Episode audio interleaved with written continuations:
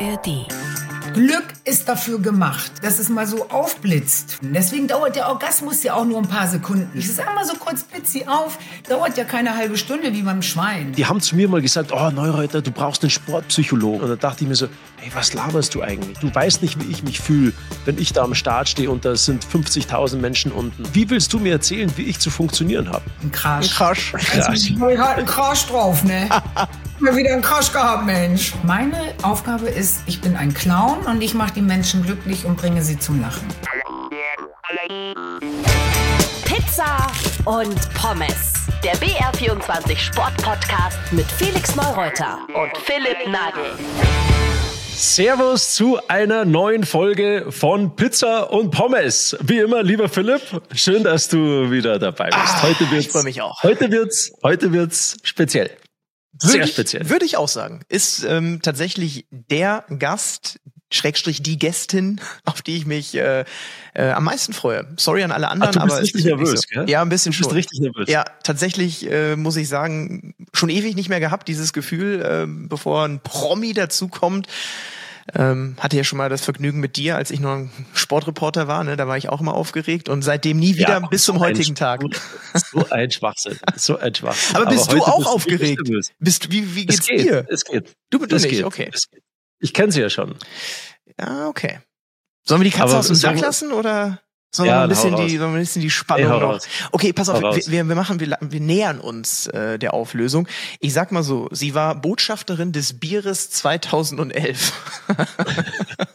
Guter Start. wenn, wenn, wenn da jetzt vielleicht noch nicht jeder sofort drauf kommt, äh, sei es ihm verziehen. Ein Attribut hau ich noch raus, dann bist du dran. Sie ist ähm, aus meiner Sicht personifizierte Frohnatur. Gibt kaum eine Person, äh, die ich ähm, kenne, in Anführungsstrichen, Promi, äh, die permanent so gut drauf ist.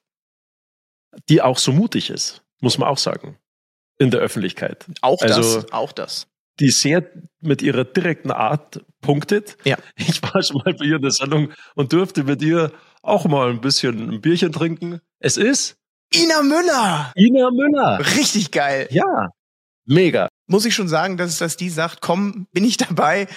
Ich schon cool. Finde ich schon, ich schon wirklich Ja, cool. ich auch. Es, es ist mega. Und um, um so, was für ein Thema geht's heute genau? Genau, ähm, ich hatte schon so ein bisschen angedeutet, personifizierte Frohnatur, ähm, die ist irgendwie immer gut drauf und ähm, da würde ich halt gerne mal wissen wollen und du vielleicht auch und unsere Hörerinnen und Hörer, wie sie das so macht. Also es geht um positives Mindset. Ähm, was bringt das? Ist es antrainierbar? Ist es vielleicht auch nur eine Fassade? Äh, über, über all diese Dinge und äh, Facetten und auch was es so für Auswirkungen auch gesundheitlich haben kann, wollen wir mit ihr sprechen. Ich denke, sie wird gleich dazukommen. Vorneweg, Felix, ganz kurz noch, wir haben wieder äh, zig Mails bekommen, diesmal zu unserer letzten Folge äh, Skifahren lernen mit Kindern. Äh, da gab es wirklich äh, viel positives Feedback. Vielen Dank dafür und ähm, wünscht euch gerne weitere Themen. Und wenn ihr Ideen habt, äh, haut sie raus, schreibt uns eine Mail. Äh, bevor wir Ina dazu holen, äh, wie hast du das gemacht? Wie war das ähm, beim, beim Sporty Felix, als du noch in Amt und Würden warst? Wie hast du dich in so eine, ja, in so eine positive Grundstimmung gebracht? Eine positive Grundstimmung. Ich glaube, das war der Sport an sich und das Umfeld war halt ganz entscheidend. Also ich hatte das Glück, dass, wo ich angefangen habe zum Skifahren, von klein auf, waren immer die Kinder um mich rum. Es hat jeder Lust gehabt, in der Natur draußen zu sein und Ski zu fahren. Und das hat dann so eine Eigendynamik angenommen. Und das ist, glaube ich, so das Beste, wenn deine, wenn deine ganzen Kumpels, wenn die auch sowieso am Berg oben sind und, und Skifahren und dass du mit denen halt, ja, dass die Spielwiese sozusagen da oben ist. Und ganz ehrlich, dann lernt man automatisch. Ja. Mhm. Und von dem her war das bei mir von klein auf eigentlich total verankert. Auch dieses Positive, die der Sport, die der Sport mich gelehrt hat, war auch immer mit dabei. Aber apropos, apropos positiv, Philipp, wir müssen ja noch eine Challenge ausholen Ja, stimmt. für die Ina. Ja, du bleibst, das ist auch bei der Ina. Wir müssen es durchziehen, Ja. auch wenn es vielleicht unangenehm wird. Okay, okay, pass auf. Ich habe auch diesmal was. Ähm, ich ähm, fange mal so an. Es wurde sich gewünscht, auch dass wir singen, auch als kleine Hommage, weil ihr beide habt auch schon mal gesungen. Äh, da müssen wir auch noch drüber sprechen, über dein nicht ganz Nummer eins Hit, aber äh, kurz davor. Du hast ja mal äh, tatsächlich die, die waren es die iTunes Charts oder irgendwas hast du gerockt auf jeden Fall. Äh, 2021 mit deinem Weiterziehen nach deinem Karriereende-Song. Ich möchte, dass ihr nochmal singt, gerne den Song Hm. oder irgendwas anderes, aber Ob ihr beide nochmal im Duett. Ich habe es mir nämlich in der Vorbereitung auf die Sendung reingezogen und fand es doch Weltklasse. hören. Doch, ihr singt. Punkt, Ende aus. So, Ja, komm. okay, Und das gut. andere ist, ähm, sie ähm, hat ja einen Chor, ähm, den, den, äh, so ein Seemannschor in ihrer Sendung am Start. Die machen ja immer so eine Zuspielung, wenn was witzig ist. Und ich möchte, dass du dreimal mitten in der Sendung, wenn Ina irgendeinen Gag macht oder wenn es die Situation hergibt, weil sie lustig ist, möchte ich, dass du sagst, ha, ha, ha, ha, ha, hey. Okay? Aber Bierernst ist so durchziehen. ist bescheuert. Oh, okay. Und du sollst die Ina fragen. Es gibt ja so, die, sie gibt ja auch tolle Konzerte. Mhm. Ja, macht ja nicht die Sendung, sondern auch tolle Konzerte. Und da gibt's doch, und die Ina kann man prinzipiell alles fragen, weil sie ein sehr offener Mensch ist und so weiter. Und es gibt doch so diesen Rockstar, dieses Rockstar-Image, ja, dass dann auch die, die Bands, die männlichen Mitglieder, dann auch so Fangirls mit auf die ja, Backstage sozusagen nehmen. Okay. Und das bei Frauen auch so üblich ist, Ja, okay. wenn sie Und auf der Bühne Groupies stehen. dann. Okay. Ja, dass die sich da unten äh, die Groupies anschauen und dann sagen, so Junge, Du, komm mal mit. Ich äh, mach das, finde ich gut. Und äh, dann würde ich sagen, wenn sie schon im, äh, im Warteraum, im Pizza- und Pommes-Warteraum ist, dann holen wir sie dazu. Ina? Ja, hallo. Na? Hallo. Ich Ina. hoffe, ihr hattet schon gutes Vorgeplänkel. Ich habe neulich die Sendung mit Almut Schuld gehört, die reingeholt wurde mit Sind wir jetzt endlich so weit? Ich dachte, wow, was haben die Jungs dir angetan? Hey, schön, dass du dabei bist. Wirklich große Freude. Große Freude, nicht nur für mich, sondern ich weiß, Auch für mich. dass sich ganz speziell einer heute freut. Und zwar sehr. Der ist schon, der ist schon seit ein paar Tagen ziemlich nervös.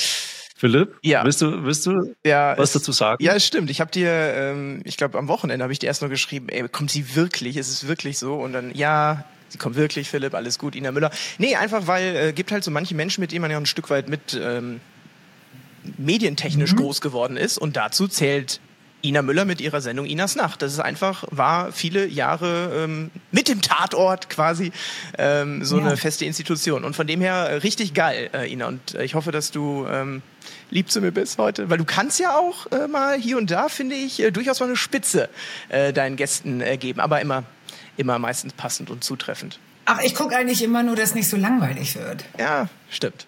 So würde ich das Und das, schätze ich, und das schätze ich sehr an dir, weil du bist einfach ein offen, ehrlicher Mensch, der wahnsinnig immer extrem positiv nach vorne schaut, muss man sagen. Also dich, wenn man kennenlernt, und ich durfte bei dir in der Sendung sein, muss ich sagen, wirklich wahrscheinlich so, ich war schon in ein paar Sendungen, aber das war so ein absolutes Highlight. Und also nicht nur die Sendung an sich, sondern auch, wir hatten auch einen ziemlich lustigen Abend noch danach, muss ich sagen. Ich hörte davon, Ähm, Afterparty auf dem Hotelzimmer. Ich, Ja, aber weil, wisst ihr, was lustig ist? Ich sehe dich ja auch, Felix, äh, in anderen Sendungen oder bin manchmal sogar mit dir noch in einer anderen Sendung.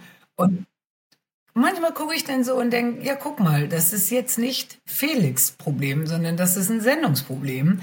Weil ich weiß ja, was du kannst und wie man dich, behaupte ich jetzt, ein bisschen locken kann, wie man dich ins Gespräch bekommt, ähm, wie man privat mit dir werden kann. Und in anderen Sendungen, dann ist meistens, muss ich zugeben, ja thematisch, wo du dann bist. Aber trotzdem kann man ja ein bisschen eine Mischung aus Thematik oder aus Thema und so ein bisschen privat unterhaltsam machen. Und dann bist du so der ganz ernste Felix und denke, oh, wenn die wüssten, was alles in dem steckt, was man mit dem über, was man sprechen kann und was der für einen guten Humor hat und wie witzig und wie schlagfertig der ist.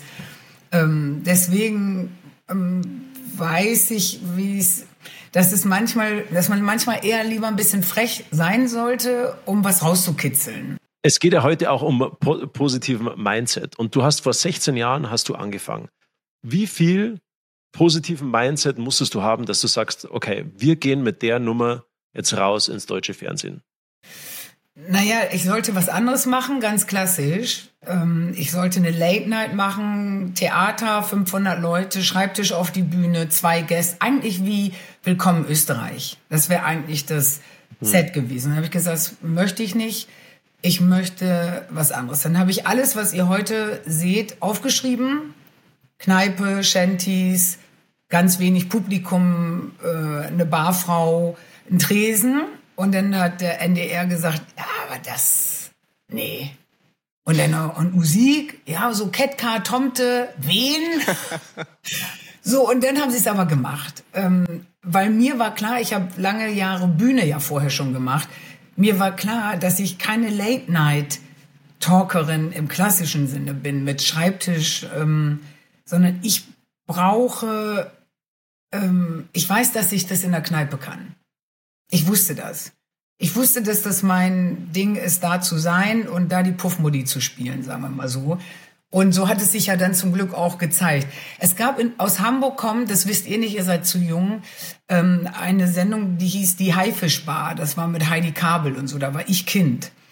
Und die war ähnlich, da war alles Playback und das habe ich gesagt, Playback machen wir auch nicht, aber wir machen das so ähnlich. Viel Musik mit Alkohol, mit Rauchen, mit allem drum und dran. Und das haben die, das haben sie gesagt, bezahlen wir, und zwar genau drei Sendungen. Und wenn es keiner guckt, hören wir wieder auf. Und dann wird gesagt, gut. Wahrscheinlich küssen Sie beim NDR aber heute noch demjenigen äh, die Füße, der sich getraut hat, äh, zu sagen, komm, ziehen wir einfach mal durch, weil äh, ihr habt gewonnen und ich sage ganz bewusst, ja, ihr. War der Intendant damals, oh. weil die Redakteure sich alle nicht getraut haben, hat der Intendant gesagt, sag, was du machen willst, wir bezahlen das. Ja, Respekt. Und da, sonst wäre es gar nicht passiert. Also ein, guter Intendant macht schon auch was aus. Aber du hattest drei Folgen Zeit, dass das Ding funktioniert. Ja, drei Stück. Und Wahnsinn. Da, wir kriegten ja auch keine Gäste, weil es wusste ja keiner, was ist das für eine Sendung. Und ich weiß noch, wie wir die Wildecker Herzbuben kamen. Wie geil, die Wildecker ja, Herzbuben haben sich voll zugesagt. gerettet. Und Reinhold Beckmann war Mitproduzent der Sendung. Da haben wir gewusst, der muss kommen. Äh, dann hatten wir, mein Veranstalter hatte, ich, oh, ich weiß nicht, wir hatten jedenfalls Gäste da, die mal grad so zugesagt haben. Und auch Musiker, die sagten, da sollen wir spielen in dieser Kneipe. Oh nee, Shanties, was war natürlich despektierlich, die Shanties draußen in der Kälte stehen zu lassen. Ähm, da musste man auch erstmal einen Shanty-Chor finden, der sagt, ja, wir machen den Scheiß mit. Also es hat alles funktioniert irgendwie. Ich hätte allerdings nicht gedacht, dass das 16 Jahre lang funktioniert. Deutscher Fernsehpreis, ja. Deutscher Comedypreis, Grimme-Preis, äh, Echo und ganz wichtig und nicht zu vergessen... Ähm, halt vier Echos. Halt, stopp. Vier Echos und Botschafterin des Bieres. Zwei Fernsehpreise. nee, sorry, aber ich finde Preise geil. Und ich mag das und ich bin stolz darauf. Und ich, äh, Bist du auch ähm, stolz, Botschafterin des Bieres äh, geworden zu sein? Ja, aber ich glaube, da ist jedes Jahr jemand anders dabei. Aber ja, ich war auch dabei. ja auch jedes Jahr jemand anders oder ein Fernsehpreis. Aber ich finde, bei mir macht's ja auch Sinn. Also ich trinke ja wirklich gerne Bier. Was ist dein Lieblingsbier? Naja, soll ich, wollen wir es echt sagen? Dürfen wir das sagen Alles. hier beim ja, Pizza, aus Pizza und Pommes ist Naja, Becks, natürlich. Okay. Was? Becks? Ja. Wieso? Ist das so? Jetzt schau mal, ihr, es gibt so gute Biere, ich, auch bei uns in Bayern, so kleine Brauereien, so kleine Brauereien. Dem, hm, so also, dieses romantische Bild von einem Bier, weißt du? Und da ist Becks ist halt so, so, so soll groß. Ich, soll ich dir mal das ekligste sagen, was ich neulich in meiner Garderobe hatte, als wir auf Tour waren? Das waren Augustiner und ich nehme an, Augustiner ist ja kein Pilz, sondern das ist so helles. Oh, helles. Helles. Sagt ihr, glaube ich, ne? Helles. So, und das war alkoholfrei. Ich habe ein Augustiner alkoholfreien Das habe ich in meinem ganzen Leben noch nie getrunken. Das ist auch Körperverletzung. Sorry, aber ich habe ja schon mal hier und da ein alkoholfreies Bier getrunken. Aber das, da würde ich gern mit Augustina selber noch mal drüber sprechen, als Botschafterin des Bieres. Da muss man was tun. Das, kann, das äh, geht so nicht. Naja, ja, du brauchst ja erstmal ein bisschen. Also Augustina Helles ist schon sehr gut, muss ich sagen. Also mir das ist das alles zu süß. Also es ist bestimmt gut, glaube ich auch. Aber mir ist das alles zu süß und deswegen mag ich Becks, weil Becks ist schön herb und schön. Das ist ein Bier. Hm. Ich mag Bitburger, einfach um hier auch ein paar andere Marken zu droppen, damit wir keinen Ärger ja, genau. im Nachhinein kriegen. Gibt ganz viel Bier. Ich war jetzt gerade, ihr kennt ja den Hannes Ringelstädter, oder? Ja, den kenne ich. Ja, und der Hannes, der ist ja auch absoluter Urbayer. Und der, da hat er jetzt gesagt, er trinkt, sein Lieblingsbier ist ein Jever. Ja, aber Jever Bayern. ist Platz zwei. Ja, aber, komm, ey, aber, aber jetzt mal ehrlich, wenn ich, ich sage, du kannst Becks nicht Bayern und Jever trinken. Wenn ich sage Becks und Jever, dann ähm, finde ich, macht es Sinn. Wenn Ringelstädter sagt Jever, ja, dann finde ich, ist das Hochverrat. Das könnte ihm nochmal einen guten Werbedeal kosten in seinem Habe ich mir, genau das Gleiche habe ich mir auch gedacht. Ich fand's, ja. ich fand's furchtbar. Ich liebe Bayern. Ich habe selber jahrelang in München gelebt, aber mir war das Bier immer in zu großen Humpen das ist dann so tot irgendwann und ich mache lieber so immer ein bisschen frisch wieder drauf, die, so, ein, so ein Liter Bier und man läuft, säuft am Ende nur noch so eine Plörre und dann ist es mir auch zu, zu mild und zu weich und deswegen mag ich gerne das Nord. Aber ist ja gut, wir können ja uns alles überall holen, was jeder mag. Eingeladen haben wir Ina äh, in erster Linie zum Thema positiven Mindset, weil wir der Meinung waren, gefühlt hast du genau so ein positives Mindset. Jetzt würde mich, um mal so wirklich langsam in dieses Thema einzutauchen, Folgendes interessieren.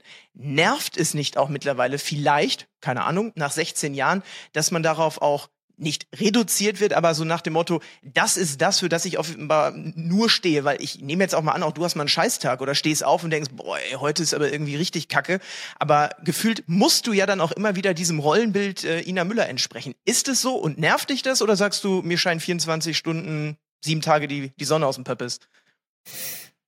Nee, es nervt. Naja, es gibt ja schon Momente, wo ich sagen möchte, Sie und was bilden Sie sich ein und ähm, äh, ihr wisst, was ich meine, sich mal aufregen, an der Kreuzung mal aussteigen, ins Auto schreien und wieder ins Auto steigen und sowas. Das muss ich immer zweimal überlegen. Da würde ich gern manchmal einfach mal ehrlicher sein, mehr rummotzen, mal auch einfach schlechte Laune mal zeigen und da reiße ich mich schon zusammen, weil ich keine Lust habe, dass sie sagen, aha, ah ja, naja, das ist er halt, gell.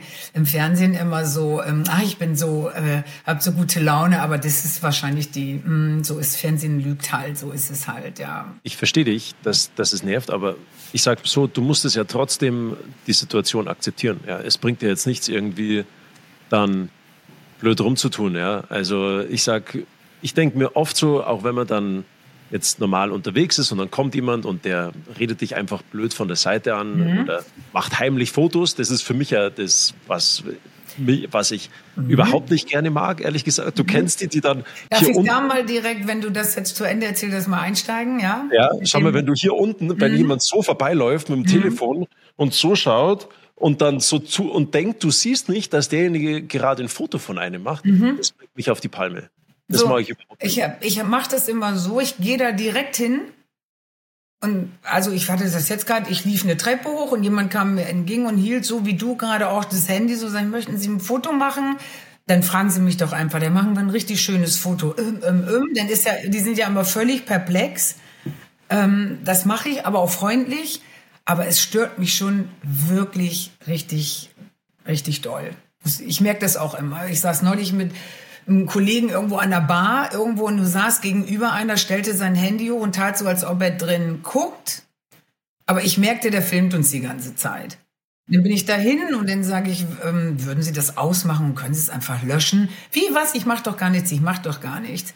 Hat er dann gemacht, hat es dann auch zugegeben. Aber das ist halt überall. Der, ich sag mal, der nächste Verrat ist ein Klick entfernt, obwohl es vielleicht gar nicht zu verraten gibt. Aber manchmal und da verstehe ich auch Leute, die sagen, ja, dann hör doch auf mit deinem Job, dann bist du halt wieder, äh, wirst du halt nicht mehr erkannt. Nee, es muss ja ein bisschen beides gehen. Die Leute sollen sich mal zusammenreißen und man selber möchte ja auch irgendwie noch in der Öffentlichkeit sein und nicht immer das Gefühl haben, es wird gefilmt, geknipst. Man ist ja nicht im Zoo. Ich komme mir manchmal vor wie im Zoo. Ich weiß nicht, ob ich die Geschichte jetzt erzählen darf. Doch. Ich muss kurz überlegen. Auf alle Fälle, gut. Ähm, ein Bekannter von mir, ein ja. Und ich, wir waren in München, wir sind mal, ähm, wir haben da einen Tag verbracht und so weiter. Und dann sind wir, da haben wir gesagt, ah Mensch, wir müssten eigentlich dahin. Ja, wie kommen wir dahin? Ja, ähm, so U-Bahn und so weiter, S-Bahn schwierig, mit dem Bus auch schwierig. Taxi, ja, vielleicht schaffen wir es anders. Und dann sind wir zu zweit an eine Ampel gegangen und haben an einer Fensterscheibe vom Auto geklopft und haben gefragt, entschuldigen Sie, aber fahren Sie da und da vielleicht zufällig hin, da müssten wir hin. Und die hat das Fenster dann runtergetan und da ist ihr achtjähriger Sohn ist im Auto gesessen mhm. und die sieht meinen Bekannten mhm. und Kinnlade fällt runter von mhm. ihr und ähm, von dem Sohn auch und schaut rüber und schaut mich dann an und dann so, äh, äh, äh, und die wusste gar nicht, was sagt. Ja, ja, klar, wir von hinkommen, steigt ein. So, und dann sind wir in das Auto eingestiegen und dann hat die uns freundlicherweise dahin gefahren, war mega lustig, war ganz, ganz nett, der Junge, hatte, hatte einen Riesenspaß, nicht wegen mir, sondern wegen meinem Kollegen, der da dabei war, weil der, er war auch also sehr, sehr, sehr, sehr, sehr, sehr bekannt. Und das war zum Beispiel so ein Moment, so, das war total lustig. Ja. Also, dass man nicht sagt, so, okay, ich verstecke mich jetzt mit Cappy und dann schaue ich, Aber dass das ist ja etwas, das passiert und dann würde ich das auch machen und würde das auch genießen, muss ich sagen. Nun muss man natürlich sehen, ich glaube, Felix, du hast auch noch einen kleinen Batzen mehr äh, Popularität obendrauf, als ich es hätte. Also beim, dich Wer würde ich du? irgendwie, ja, ich würde Ach, dich da Ina, schon ich bitte dich, vergiss schneller es. erkennen, irgendwie, Nee, glaube ich. Nee, nee, vergiss es. Du bist für mich jemand mit so einem unglaublichen Wiedererkennungswert. Du bist einfach so, wie du bist. Und du, also, dich kann, dich kann man auch nicht irgendwie, weißt du, dich kann man nicht erfinden, weil, nee, aber, und das ist ja das Schöne, weil du bist einfach immer, gefühlt immer, immer, also immer wirklich freudig und du siehst Positiv. den Dingen positiv, Ja. du stehst den Dingen positiv entgegen und schaust wahnsinnig gerne, ja, wahnsinnig gerne in die Zukunft. Ich meine, bei dir ist ja nicht immer alles Friede, Freude, Eierkuchen. Oder schon? Ich wollte gerade, ich denke gerade nach. Naja, äh, man hat es ja ein bisschen selber im Griff, ehrlich gesagt. Und wenn da, wo nicht Friede, Freude, Eierkuchen ist, da ruckel ich dran. Und ich bin jetzt Ende 50. Das heißt, ich habe auch schon viel geruckelt und habe gesagt, okay, das, das mache ich nicht, das schaffe ich ab. Wie geht's mir am besten im Leben? Ich glaube so. Und dafür sorge ich schon. Und es ist schon sehr viel Friede, Freude, Eierkuchen in meinem Leben. Aber man muss es sich vielleicht manchmal, ich nehme mal jetzt eine Tour. Wir waren ein halbes Jahr auf Tour. Und dann sage ich, man muss es sich auch ein bisschen was kosten lassen und man darf nicht gierig sein. Und dann wird das eine schöne Tour, wenn man sagt, es soll allen Musikern gut gehen, es soll dem ganzen Team gut gehen. Die wollen alle ein schönes Hotel, wir machen was Schönes zum Essen jeden Tag. So, und dann habe ich Friede, Freude, Eierkuchen. Ich glaube, du hast einen ganz wichtigen Punkt gesagt. Und zwar ist es der, dass du bist ja für dich selber verantwortlich. So, wie nimmst du die Dinge an, auch wenn vielleicht mal was nicht so läuft? Wie versuchst du das Ganze rumzudrehen, dass es dann wiederum was Positives ist? Weil so habe ich das zum Beispiel aus dem Sport gelernt. Wenn ich eine Niederlage hatte ja, oder, oder eine Verletzung oder sonst was, dann dachte ich mir immer so, ey, das ist eigentlich eine Chance, Dinge zu verändern. Ja, wenn es richtig kacke läuft, dann was hast du dann groß zu verlieren? Dann kannst du Dinge verändern und dann kannst du das, was nicht so gut gelaufen ist, kannst du beiseite schieben und dich auf die anderen Dinge oder, oder dieses Negative so hindrehen, dass es wieder was zu was Positivem wird. Egal wie die Situation ist. Machst du das explizit auch so etwas oder, oder, oder denkst du dir einfach, nee, so, gerade raus, zack, bumm, genauso mache ich's. Also die Reinfälle, die ich hatte, wo man ja immer sagt, aus Fehlern lernt man, das macht dich stark, ähm, die braucht man, sonst kann man nicht wachsen. Also davon hatte ich genug und ich habe auch daraus gelernt, gebraucht hätte ich sie nicht, ehrlich, glaube ich, ehrlich gesagt.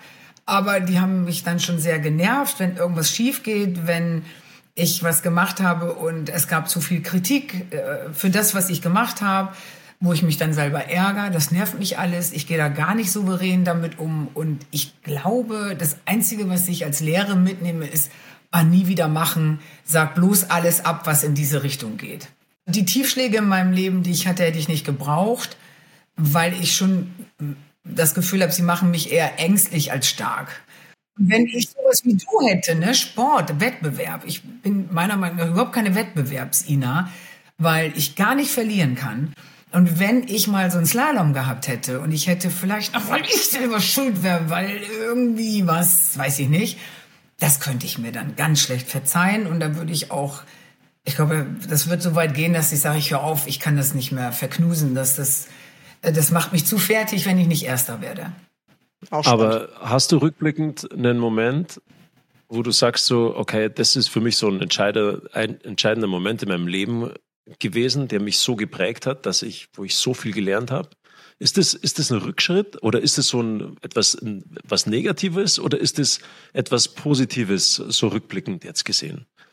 Also rückblickend habe ich in meinem Leben mit sehr gut funktionierenden Ideen, ich hatte ein Kabarett-Duo, das lief sehr gut. Ich habe plattdeutsche Bücher geschrieben, die äh, und Programme, Lesungen dazu gemacht, was bis Mitteldeutschland einen Riesenanklang gefunden hat. Und immer wenn ich anfing, keine Lust mehr zu haben und alle sagten, wieso hörst du jetzt auf? Es ist doch jetzt gerade erfolgreich, jetzt läuft's doch.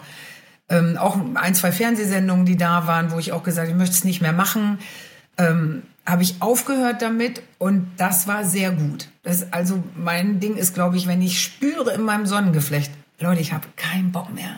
Ich stehe morgens auf und ich muss heute das machen, und es macht mir einfach keinen Spaß, dann höre ich auf, obwohl ein Management dann sagt, bist du wahnsinnig, bist du bescheuert, weißt du, was das für alle heißt, wenn du jetzt aufhörst damit. Mm, das habe ich immer gemacht und das war sehr, sehr gut. Und das würde ich mit den letzten zwei, drei Dingen, die ich noch mache, auch so. Zum Beispiel, warum mache ich keinen Podcast? Selbst Philipp sitzt da und macht einen Podcast. Ja. Genau. Kein Mensch kennt Philipp. Ja. Er macht einen Podcast. Bam. Mit Felix Neureuter. Was ein Glück. Bam, Philipp, für dich. Ah, ja, denkt ihr alle, denkt ihr alle von wegen hier. Aber die Frage ist doch, warum machst du keinen Podcast? Weil ich mir nicht vorstellen könnte, einmal die Woche, und ist ja nicht so, dass es die Anfragen nicht gibt, dass ich mir nicht vorstellen kann, einmal die Woche coolen Content ohne irgendwas an den Haaren herbeigezogenes als Überthema. Am besten bei mir ist dann häufig ja, wie werde ich alt, bla bla bla. Wie komme ich gut durch die Wechseljahre? Positives Mindset. Wo ich sowieso schon sage, oh, ich selber. Wie kommst, du, wie kommst du gut durch die Wechseljahre, Angela? Ja. das kommt in meiner Sendung, wenn du mal vorbeikommst, dann besprechen. Okay, ja, das machen wir. Hat Ina Müller eine Morning-Routine? machst du jetzt 15 Minuten Yoga und. So, dann geht's ja auch schon los. Zum Beispiel von wegen Friede, Freude, Eierkuchen. Ich kann jeden Morgen aufstehen, wann ich will, wenn ich nicht gerade arbeiten muss. Sagen wir mal, das ist so ungefähr ein halbes Jahr wird gearbeitet, ein halbes Jahr irgendwie morgens ja auch nicht.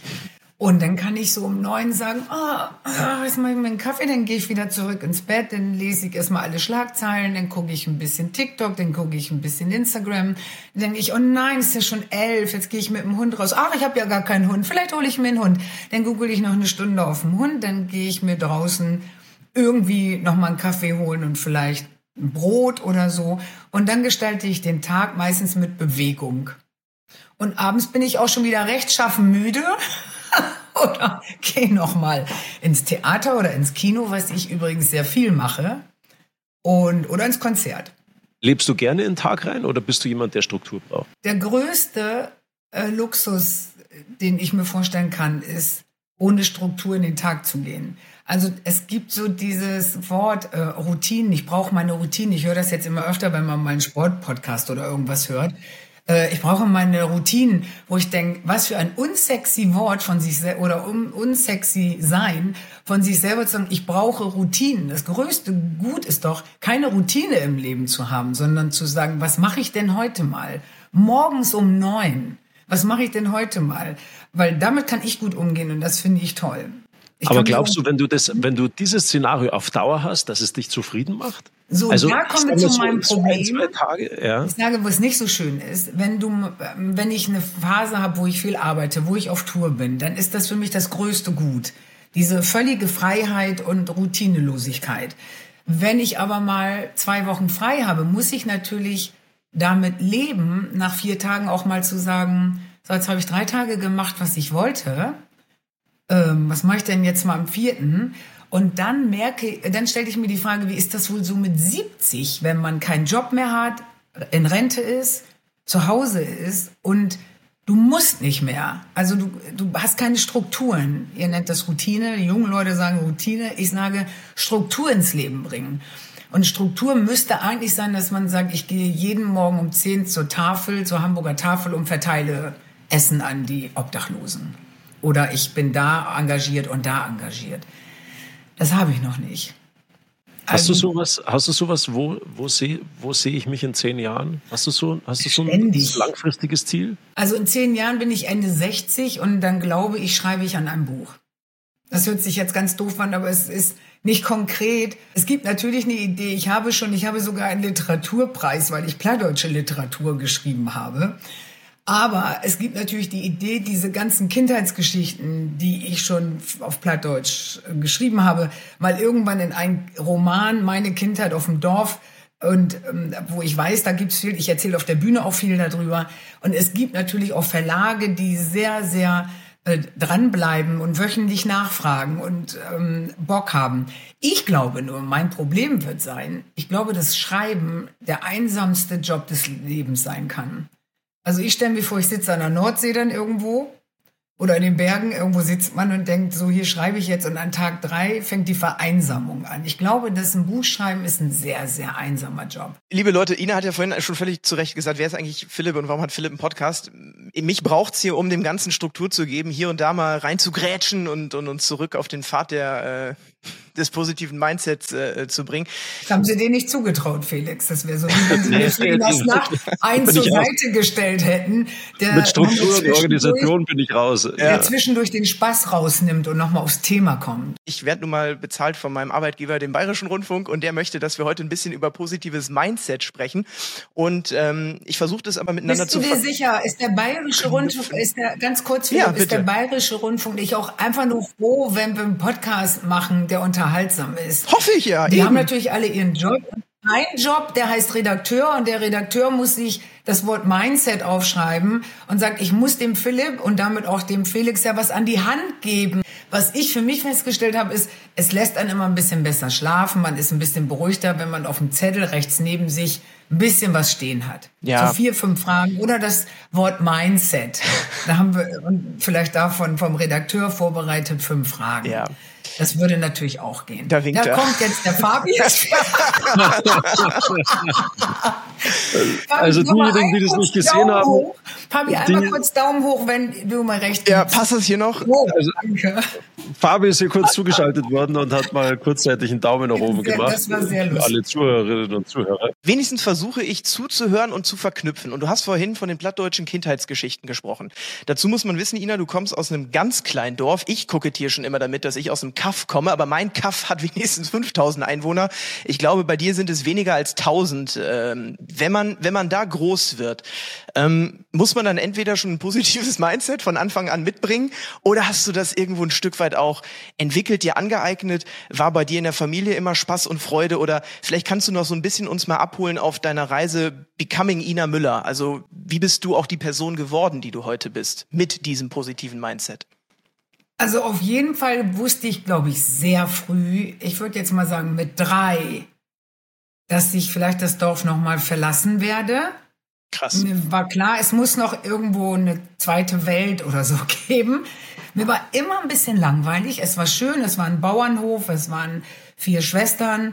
Es war nicht so idyllisch wie in den Bergen, glaube ich, wo so rotbunte, dicke Kühe rumlaufen, sondern da war eher Marschland, matschig, immer kalt, windig. Es war, glaube ich, gar nicht zur Ansiedlung unbedingt geplant, diese Landschaft, in der ich, aus der ich komme.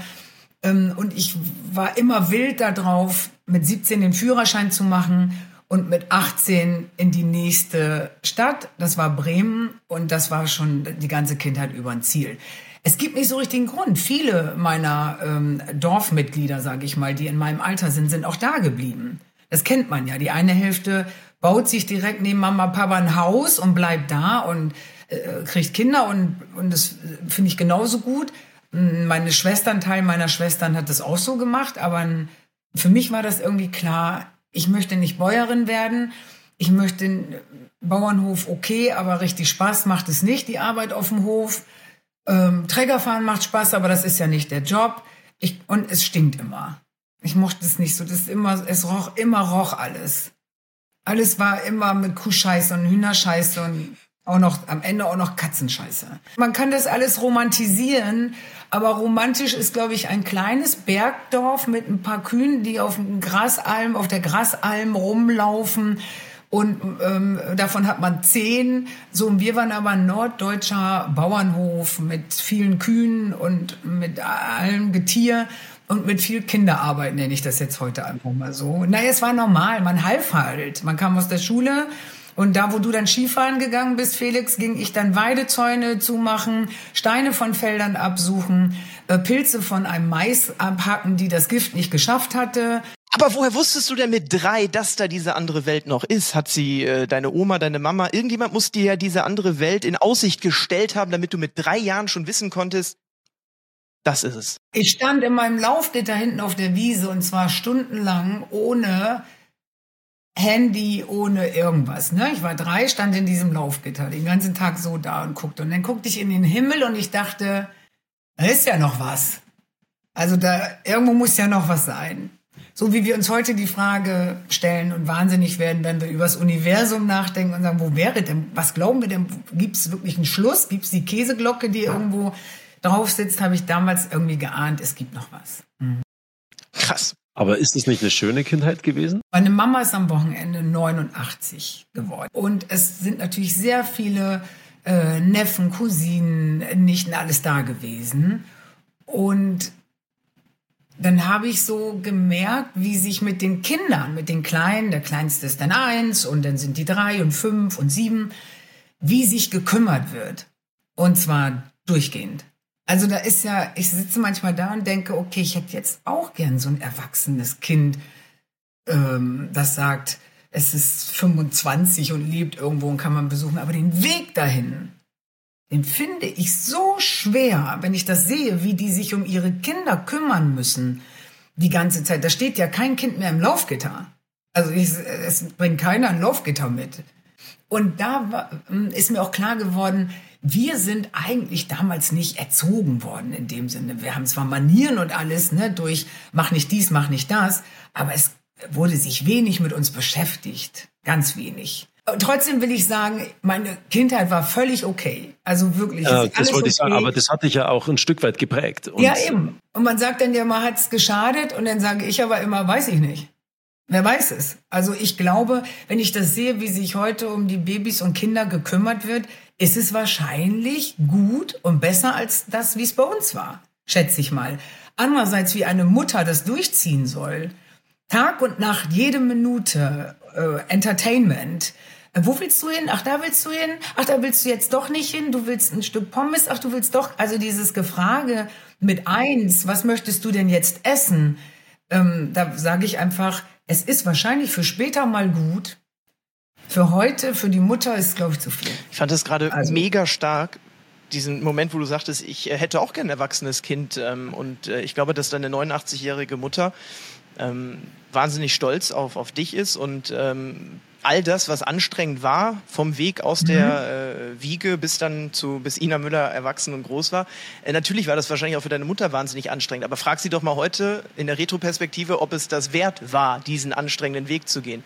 Und äh, ich selber bin vor 19 Monaten äh, Vater geworden. Felix hat das äh, äh, schon dreimal äh, erfolgreich äh, bislang äh, fabriziert, das Ganze. Und würde doch wahrscheinlich auch mir recht geben, äh, äh, wenn ich jetzt sage, natürlich ist es anstrengend, aber ähm, wahrscheinlich ist der Payback dafür, der kommt erst noch so wirklich. Ich finde die Vorstellung wahnsinnig schön, wenn ich 89 bin und mich kommen zwei, drei Kinder besuchen. Es ist auf der einen Seite wahnsinnig anstrengend. Ab und zu gibt es Tage, wo du dir denkst, so, boah, hey, ganz ehrlich, so ohne Kinder wäre es auch ganz schön. Auf der anderen Seite, da ja, kommt dann wieder ein Moment, wo du dir denkst, so, ja. wo mhm. du dir denkst, so, oh, es ist eigentlich, es ist der Wahnsinn. Mhm. Aber ähm, ich sag so, ich glaube, dass es wahnsinnig wichtig ist, dass man und jetzt kommen wir wieder zu vorher, dass man nach bestimmten Zielen strebt, ja. Mhm. Ähm, für sich persönlich, aber auch zu seinem Umfeld, egal ob man Kinder hat oder ob man, oder ob man keine Kinder hat. Ähm, ich glaube, dass du ein langfristiges Ziel brauchst und kurzfristige Ziele, um das langfristige letzten Endes auch zu erreichen, dass du dann weißt, wo du stehst. Weil ich glaube, dass du rein von der, vom, vom Kopf her und, und, und von der Motivation her Dinge schon dann umsetzen kannst und du brauchst irgendwo auch Ziele. Ja, sonst wirst du kirre. Wenn du, wie du vorher gesagt hast, wenn du jeden Tag ohne Plan, dass mhm. du nicht weißt, was du zu tun hast, naja. das ist mal für eine Zeit lang ist das schon mal gut, so kurzfristig. Aber langfristig gesehen kann das auch mürbe machen. Aber heißt das denn, wenn ich jetzt sage, ich habe dann mal zwei Wochen, dann habe ich schon Urlaub gemacht, alles ist gemacht und in den zwei Wochen ist nichts. Danach geht wieder etwas los, da bin ich dann froh, wieder meine komplette Freiheit zu haben. Aber würdest du denn sagen, hast du denn ähm, dir das schon als junger Mensch vorgenommen, zu sagen, ich will unbedingt Kinder, weil ich muss ja auch was zu tun haben nach der Karriere? Nee, nee, gar nicht. Nee, nee. Sondern nee, das hat nicht. sich so ergeben. Ja, das, also es war immer ein Traum von mir, ganz klar, Familie ja. zu haben. Wo ist da das Ding anders gelaufen? Weil hat man es auf der DNA? Ich hatte nie in mir einmal dieses Ding zu sagen, oh, ich glaube, ich bin so weit, ich möchte ein Kind. Ja, das ist nämlich spannender Punkt. Ja. Finde also, ich auch spannend. Warum wusstest du schon wahrscheinlich mit 16, 17, ich will irgendwann Vater werden, ich möchte irgendwann Kinder haben? Warum habe ich immer gedacht, wenn ich irgendwo Mütter mit kleinen Kindern erlebt habe oder für mich, für mein Leben, oder ich habe was gerochen, was ich nicht riechen wollte oder was gesehen, was erlebt, immer gedacht, ich könnte es nicht, ich, könnte, ich möchte das nicht. So mit 15, 16 war das bei mir schon definitiv da. Absolut. Wirklich also, Wahnsinn. Also, wenn ich beim Skifahren war oder so und da waren, da waren Kinder auch beim Skifahren, mir hat das immer Spaß gemacht, dann mit denen äh, eine Runde Skifahren zu gehen und okay. durch den Wald zu heizen. Aber ist es denn nicht vielleicht wirklich das, wie man aufwächst? Wenn du in einer Horde, mit, als kleine Horde auf einem Bauernhof aufwächst, wo jetzt niemand mit dir draußen spielen geht, sondern wir sind dann miteinander. Wir waren wie so ein Hunderudel eigentlich. Also wir haben das gemacht, was wir machen sollten. Wir äh, durften spielen. Wenn wir spielten, haben wir uns überlegt, was kann man denn mal zusammen spielen mit den anderen Kindern im Dorf. Aber es gab jetzt nicht Mama, Papa, die uns gezeigt haben, wie viel Spaß das machen kann, ein Erwachsener mit einem Kind. Also das habe ich jetzt nicht erlebt. Mhm. Und das ist es vielleicht. Und du hast dann gedacht, als du 16, 17 warst, guck mal, wie schön war das, als Papa mit uns damals äh, Skifahren ja. war. Das will ich auch. Es ist wissenschaftlich belegt, dass positives Denken die Lebenserwartung erhöht. Risiko für Depression verringert, gut, das hätte ich mir jetzt auch noch äh, ähm, herleiten können. Es schützt vor Erkältungen, das hätte ich wiederum äh, nicht vermutet und äh, verbessert psychisches und physisches Wohlbefinden. So, und zum Thema Glück und positiven Mindset, da gibt's auch tatsächlich Zusammenhänge und äh, die werde ich euch jetzt kurz vortragen und dann mit einer Frage verbinden, die ihr mir beide beantworten müsst. Und zwar äh, sehen die Wissenschaftler auch hier äh, Faktoren für Glück.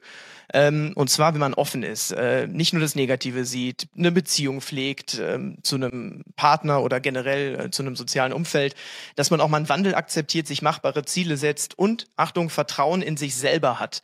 Dass das ein Faktor für Glück ist und aus Glück eben positives Mindset sich generiert und daraus dann äh, man glücklich und gesund äh, alt werden kann. Jetzt kommt endlich die Frage, glaubt ihr wirklich jeden Tag an euch selber oder seid ihr, Felix, du als äh, ehemaliger Spitzensportler und du, Ina, als, als Frohnatur, und wir hatten das ganz zu Beginn, man hat bei dir ja auch so eine gewisse Erwartungshaltung. Ist das nicht das, das Anstrengende, dass auch ihr jeden Tag an euch selber glauben müsst? Ja, komm, ich stehe jeden Tag auf ey, und ich schaue ich schau nicht mal in den Spiegel rein, weil ich mir denke so, ja, das wird schon passen. Also ich glaube, diese ganzen wissenschaftlichen Dinge, die dir dann sagen, dass das das Glück bedeutet, das ist Bullshit. Weil entweder du, du, du musst doch für dich selber erkennen, wie du dein Leben lebst und, und was du für ein Typ bist und was dich glücklich macht. Also ich glaube deswegen, da, ich bin auch, ähm, die haben zu mir mal gesagt, oh Neureuter, du brauchst einen Sportpsychologen, ja, du scheidest so oft aus, du weißt nicht, wie man mit Drucksituationen umgeht. Dann habe ich mir das angehört, so einen Mentaltrainer, und dann hat er angefangen, 30 Sekunden zu erzählen und dann dachte ich mir so, hey, was laberst du eigentlich? Das funktioniert nicht. Du weißt nicht, wie ich mich fühle, wenn ich da am Start stehe und da sind 50.000 Menschen unten. Du hast keine Ahnung, wie sich das anfühlt. Deswegen, wie willst du mir erzählen, wie ich zu funktionieren habe? Ich musste selbst rausfinden, wie ich funktioniere. Und nur dann hat es für mich einen langfristigen Erfolg oder einen nachhaltigen Erfolg. Und ich glaube, so ist es im normalen Leben auch. Wenn du für dich selbst herausfindest, was dich glücklich macht, ey, dann mach's. Und schau nicht nach links oder nach rechts, sondern mach's. Mach's einfach. Und ich glaube, dass das eher die Erfolgsformel ist. Also ich glaube, dass von all dem, was du eben vorgelesen hast, Philipp, eine ganze Industrie mittlerweile lebt, Bücher verkauft, Seminare anbietet, bla bla bla. Ich kann doch nicht, wenn ich morgens aufstehe, sagen, so, aber also jetzt aber mal gute Laune haben, Ina, also jetzt aber mal positiv denken ich kann doch nicht immer positiv denken. Ich finde sich selber wichtig für mein Leben war es immer, sich selber einschätzen zu können. Das kann ich, also jetzt mit Ende 50, das wusste ich mit 30 auch nicht. Aber im Leben zu lernen, was kann ich, was kann ich nicht, was möchte ich noch lernen, bla bla, das mache ich für mich. Aber ich, äh, so ein, so ein Gewäsch über äh, positives Denken macht alt, dafür habe ich schon viel zu viel getrunken und geraucht in meinem Leben. Also es hebt sich auch alles wieder dann gegeneinander auf dann glaube ich, dass Hochleistungssport wie bei dir, Felix, glaube ich, dann muss man sich wahrscheinlich sogar wirklich ein bisschen damit auseinandersetzen. Wahrscheinlich gibt's da wirklich was, wenn ich immer denke, oh, das schaffe ich nie, das schaffe ich nie. Ich werde nie Erster, hat das wahrscheinlich eine Auswirkung. als wenn man sagt, ja klar, ich bin der Geilste, ich schaff das, ja, yeah, und sich nochmal selber auf die Oberschenkel klopft und sagt, oh, und auf, wie geht's? Das, so eine leichte Selbstmotivation, das glaube ich schön. Die kann ich aber nicht morgens auf dem Dienstag mitten in Hamburg, wenn ich noch keinen Kaffee getrunken habe, irgendwie machen. Also die, mir ist es zu viel Motivation. Man muss auch mal schlechte Laune haben, man muss auch mal heulen, es müssen auch mal Dinge scheiße sein. Äh, sich selber einreden, man kann was nicht, dass das schlecht ist, glaube ich auch. Aber ansonsten, äh, dieses ganze, diese ganze Wellnessindustrie geht mir wirklich. Ähm, Aber ist Glück dann eine Einstellungssache? Also wenn, wenn ich dich jetzt heute fragen würde, bist du glücklich, dann gehe ich jetzt mal davon aus, so du sagst ja. Worte, hm. seit es Podcasts gibt. Das ist einmal das Wort Heimat und das Wort Glück. Mein Gott, Glück ist dafür gemacht. Das ist mal irgendwann zwischendurch. Und manchmal denkt man, warum denn jetzt? Äh, dass es mal so aufblitzt für ein paar Sekunden. Deswegen dauert der Orgasmus ja auch nur ein paar Sekunden. Und deswegen macht das so glücklich. Es ist einmal so kurz blitzi auf. Das dauert ja keine halbe Stunde wie beim Schwein. Wurde jedenfalls mal gemutmaßt, dass ein Schwein eine halbe Stunde einen Orgasmus hat. Also Essen, Glück ist immer für Sekunden. Deswegen ist es so rar und deswegen ist es so wichtig. Aber diese Überstrapazieren von was ist Glück, wie ist Glück, wie wird man glücklich, glücklich, glücklich, glücklich gähn und ich, das Wort Heimat äh, ist das zweit überstrapazierteste ähm, Wort. Aber da können wir ja noch mal einen nächsten Podcast drüber machen. Hm, Felix? Ich war, bin immer noch baff vom Schwein. Naja, irgendwo steht das, habe ich, ich glaube, irgendwo stand Was ist los, Philipp? Was ist das Thema ja, das, Also ChatGPT sagt sofort, es ist alles so langweilig geworden. This content might violate our content policy. Also ähm, so, ChatGPT ja, glaubt wieder, das ist alles wieder pervers. Nein, Hat mir aber freundlicherweise... Aber du ja auch bei Google einfach mal googeln. Ja, können. ich hatte jetzt nur so schnell die App äh, zur Hand. Wir reichen ich habe so, dann aber... Fabi, jetzt, jetzt ist der Redakteur doch mal gefragt. Google mal für uns, ob das stimmt, Fabi, dass ein Schwein ja. einen 30-minütigen Orgasmus hat. Und wollten wir da nicht alle Schweine sein? Was ist der Moment für dich, wenn du auf die Bühne gehst? Ist es Glück oder ist es einfach nur so Nervosität und du denkst dir so, ey, wie soll ich das jetzt schaffen? Oder ist es so, yeah? Naja, das ist der Applaus am Schluss. Das ist schon ein bisschen der Schweineorgasmus. Ähm, auf jeden Fall. Eineinhalb Stunden lang, zwei Stunden. Grad, ja, und ich glaube, das würden wir nämlich nicht aushalten. Auf jeden Fall komme ich gerade von Touren, das war wieder ganz, ganz toll.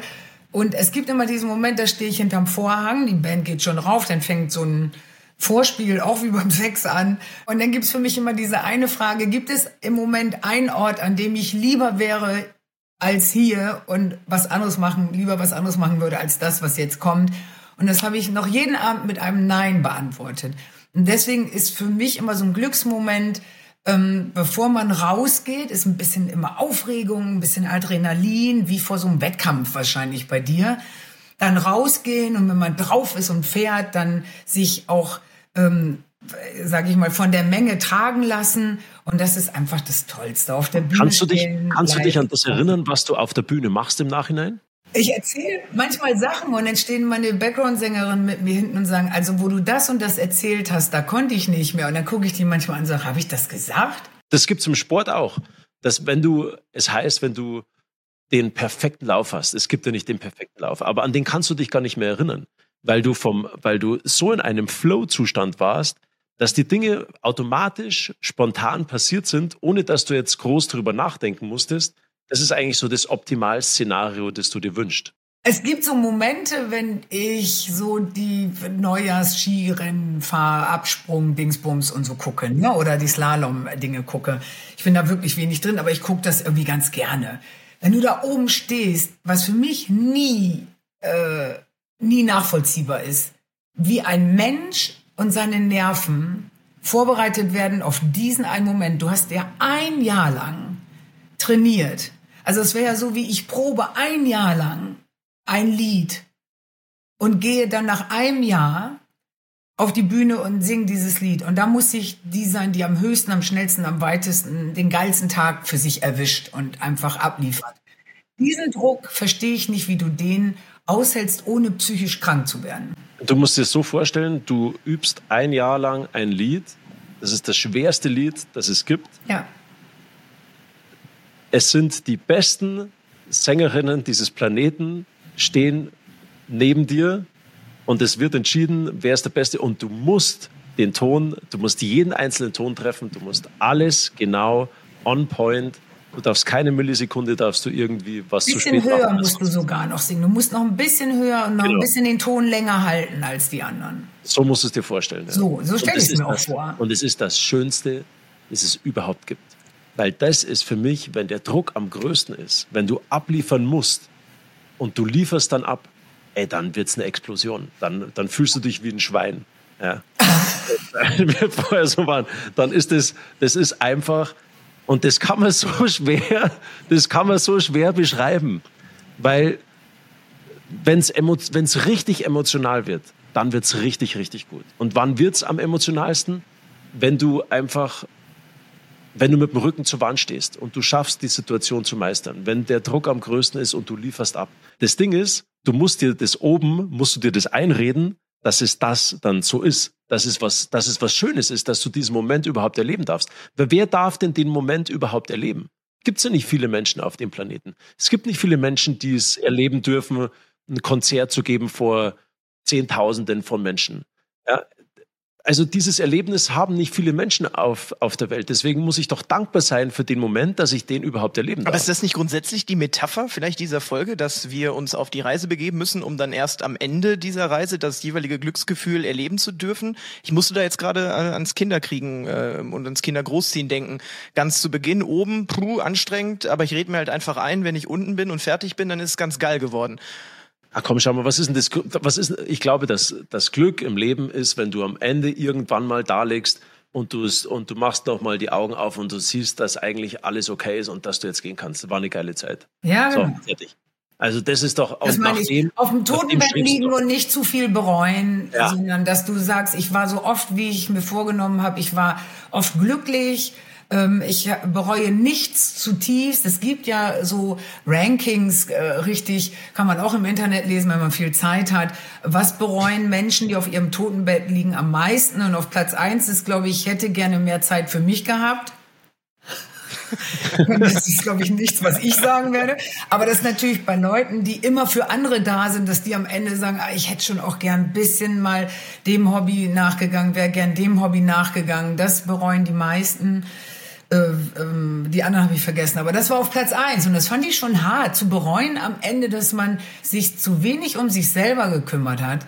Passt zwar jetzt in unsere egoistische Zeit, aber das finde ich schon, sollte man, glaube ich, im Leben auch gucken. Ich habe Bekannte von mir, die sind mit deinen größten Fans, die reisen da überall hinterher, weil die sagen, deine Konzerte, das ist, du gehst da raus und du bist einfach glücklich, du bist gut drauf, du hast eine fantastisch tolle Zeit. Ja, ähm, und das ist ja eigentlich auch was sehr Schönes, Menschen Glück zu schenken. Und das schaffst du mit dem, was du machst. Deswegen so ähm, war das immer bei uns die Diskussion, ähm, du hast ja gar keine äh, Aufgabe auf dieser Welt. Doch meine Aufgabe ist, ich bin ein Clown und ich mache die Menschen glücklich und bringe sie zum Lachen. Das habe ich so als meine Lebensfunktion für mich ähm, entdeckt. Und ich würde sagen, du, du ziehst daraus sogar selber Glück. Ja. Dann it's a match. Glaubst du, wir, du, du weißt, wir haben, wo ich bei dir war, haben wir, haben wir kurz gesungen? Oh ja, ich hab das, ich hab das. Komm, das hören wir uns jetzt kurz an. Das hören nee, wir uns jetzt kurz an. Doch, wollt, willst du doch, doch. Meine Herren. Das hören wir uns an. Und während ich dieses Video raussuche, wir brauchen das nicht mehr. Ich, doch, das machen wir jetzt. Ähm, Ina hatte recht. Es ist das Schwein, es ist das Hausschwein, das 30 Minuten einen äh, Orgasmus hat.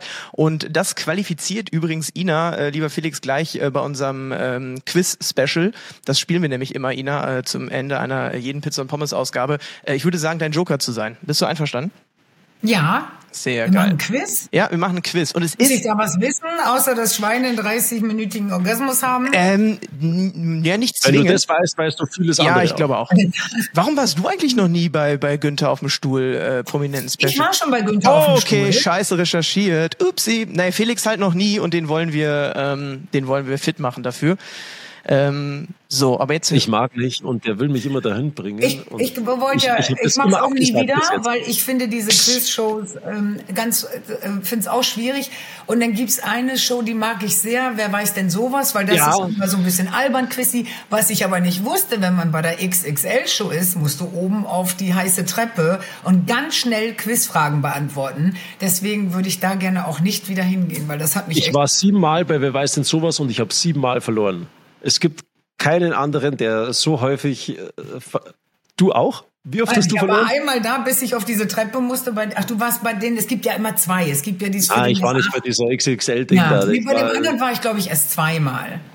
Ja. Du hast siebenmal verloren. Siebenmal verloren. Also ja, wenn du dankbares nicht, Opfer brauchst, Ina, dann können wir da mal zusammen. Nicht, wir können mal gegeneinander und dann gewinnst du. Wir schauen einfach okay. gleich, wir schauen einfach gleich, wer es besser macht. Äh, allerdings ist es heute ein Ina Müller Special. Also es sind ausschließlich Ina Müller Fragen, äh, die äh, die Redaktion vorbereitet hat. Also hat Ina tatsächlich einen leichten da bin ich Vorteil. Ja, ein bisschen im Vorteil. Ja, ja, mal schauen. Oder der Druck ist halt jetzt höher, weil du dein eigenes Leben vielleicht äh, tendenziell besser äh, kennen solltest als Felix. Aber bevor es soweit ist, schon mal kleiner Cliffhanger. Jetzt erst einmal Neureuter singt bei Inas Nacht. So heißt nämlich dieses Video. Um Gottes Willen, jetzt hat er das echt. Ah, das war toll. Eine Chance für oh die Gott, Liebe weiterziehen. Mach mich auf die Reise. Legale Kette. Das ist so schlimm.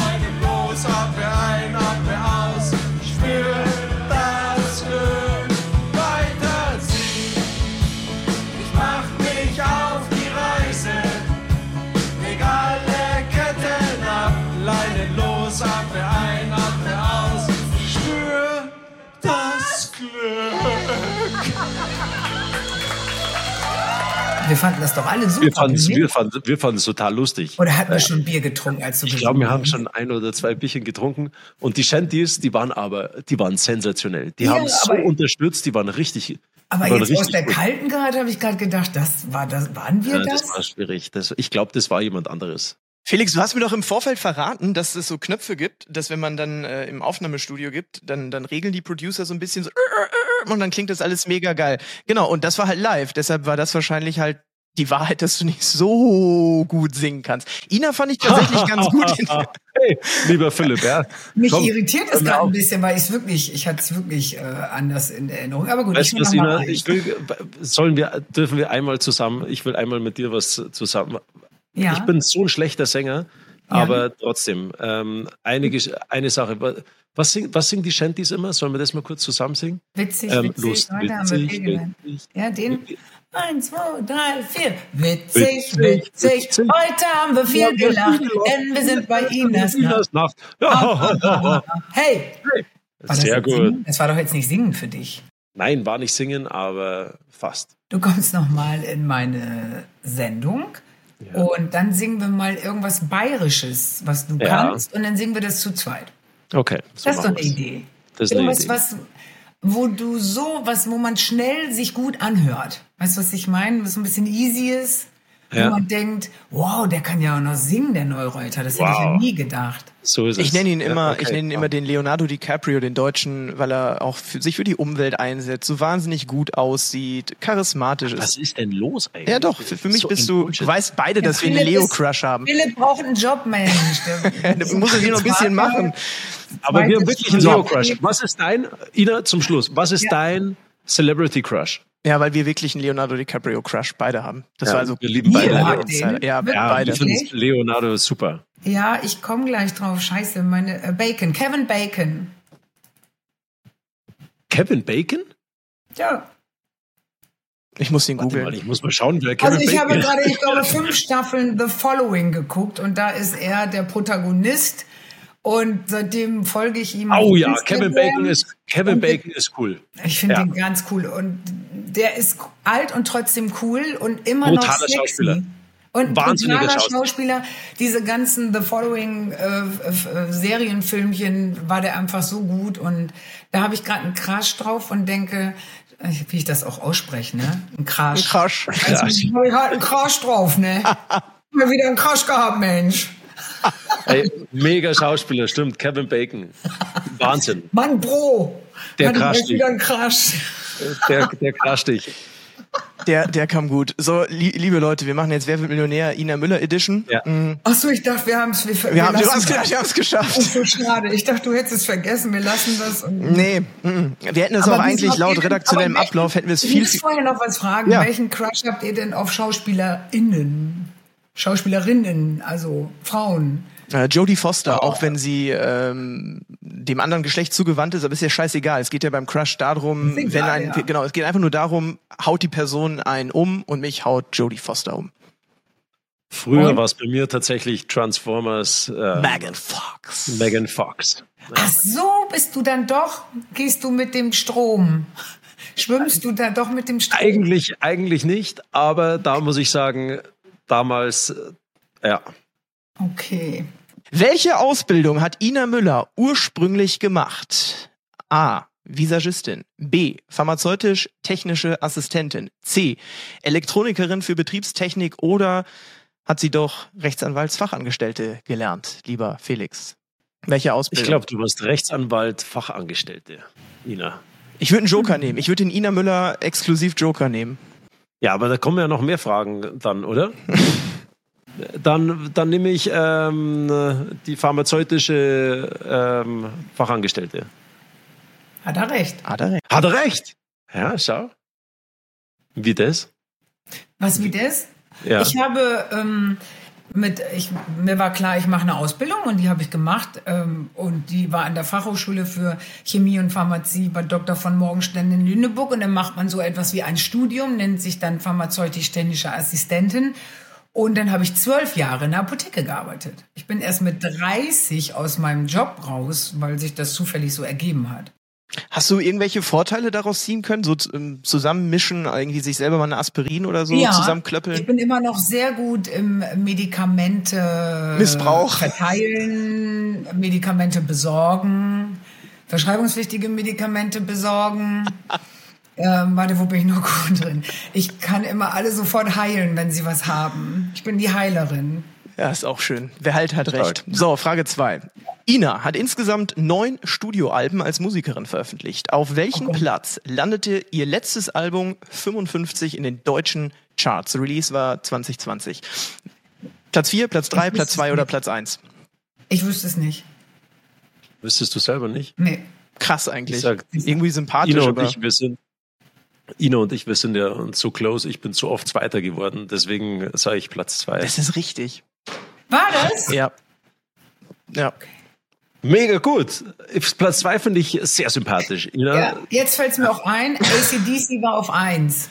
Aber Felix war es damals Rammstein, die ihn ähm, vom Platz 1 abgehalten haben. bei Weiterziehen. Ja, War tatsächlich. das wirklich zwei, ja, dann? Ja, war, iTunes Charts war Platz zwei, Weiterziehen. Kurzzeitig. Aber der Song ist ja auch, singst du den manchmal beim Oktoberfest noch irgendwie? Ja, ich habe das damals gemacht, wo der rausgekommen ist, habe ich tatsächlich auf dem, ähm, im Zelt dieses Lied gesungen, weil die Band es gesungen hat. Und das war aber mein einziger Live-Auftritt. Na, bei dir auch noch. Sonst, das war's dann. Ja. Kommen wir zur äh, letzten Frage, Frage 3 von 3. Und wenn du die machst, dann darf Günni wirklich jetzt anrufen und dann schicken wir Okay, dann gut. zu Ende Mol äh, Ja, die Bewerbung hin. Also, wie viele Folgen von Inas Nacht gab es bislang? Die erste Folge gab es im Jahr 2007. Waren das A 131 Folgen, B 167 äh, Episoden Folgen oder C 198 oder vielleicht sogar Antwortmöglichkeit D 213? Wie viele Folgen Inas In Nacht? 16 Jahren. 131? Ich wüsste es auch nicht. Ich 16 müsste. Jahren einmal die Woche. Dann wahrscheinlich pro Jahr wirst du ma machen ungefähr 20, 25 ungefähr. Dann 16. Darf ich helfen? Nein. Doch, ne, doch, doch, dafür hat er dich jetzt Ja, doch, ich nimm dich. Es sind zwölf im Jahr, deswegen wir machen echt wenig Sendungen, deswegen nur mit sehr ausgesuchten Gästen. Okay, dann also dann rechnen wir mal hoch. Ähm, 16 Jahre, 12, 160, ähm, boah, jetzt zweimal 16 sind 32, dann sind wir bei 192 Folgen. Okay, das heißt 198 wäre jetzt die von den Antwortmöglichkeiten, die am nächsten dabei ist. Du glaubst also, es sind Ja. insgesamt 198 Folgen Ja. von Inas Nacht bislang erschienen. Diese Antwort ist richtig. Ihr habt tatsächlich äh, bald Jubiläum, Ina, mit äh, Folge In 200. der, jetzigen, in der Staffel, die jetzt losgeht, also quasi. Also was heißt losgeht? Wir fangen jetzt an, die Sendung wieder aufzuzeichnen und die werden dann ab Juli, glaube ich, ausgestrahlt. Da muss ja die 200. dabei sein. Schon geil. Da, Ja. da erwarte ich einen harten Suff. Äh, richtig, richtig mal richtig ein. Vom Ja, Ich bin ja kein Jubiläumsmädchen. Oh, ich finde das immer so schrecklich, weil am Aber, Ende komm, aber ganz hängt ehrlich, es ja wenn man doch wieder. 200 Folgen machen kann mit einer Sendung, das muss man schon. Wenn muss man nur zwölf im Jahr hat, finde ich, ist das schon. Ja, das ist schon stark. Ja, finde ich auch. Ich, also mich beeindrucken eigentlich die 16 Jahre immer mehr als die Anzahl der, der Folgen. Wir haben schon darüber gesprochen, du bist auch Musikerin, du machst Konzerte, äh, führst also mitunter möglicherweise ja auch ein gewisses Rockstar-Leben. Und ich habe mich schon immer gefragt, läuft das bei weiblichen Musikerinnen möglicherweise ähnlich ab wie bei den, ähm, wie bei den äh, Herren der Zunft? Also hast du Groupies? Gibt es Fanboys? Gibt es Leute, die äh, ihre Boxershorts auf die Bühne schmeißen und sagen, Ina, bitte nimm mich heute Abend mit zu dir aufs Zimmer? Das wollte ich jetzt gerne einmal nochmal wissen. Nee, nicht so rum. Du meinst eher, Ja, die Nein. Ina sagt, Du so, meinst- ob Ina sagt, Weißt, du süßer Boy. meinst.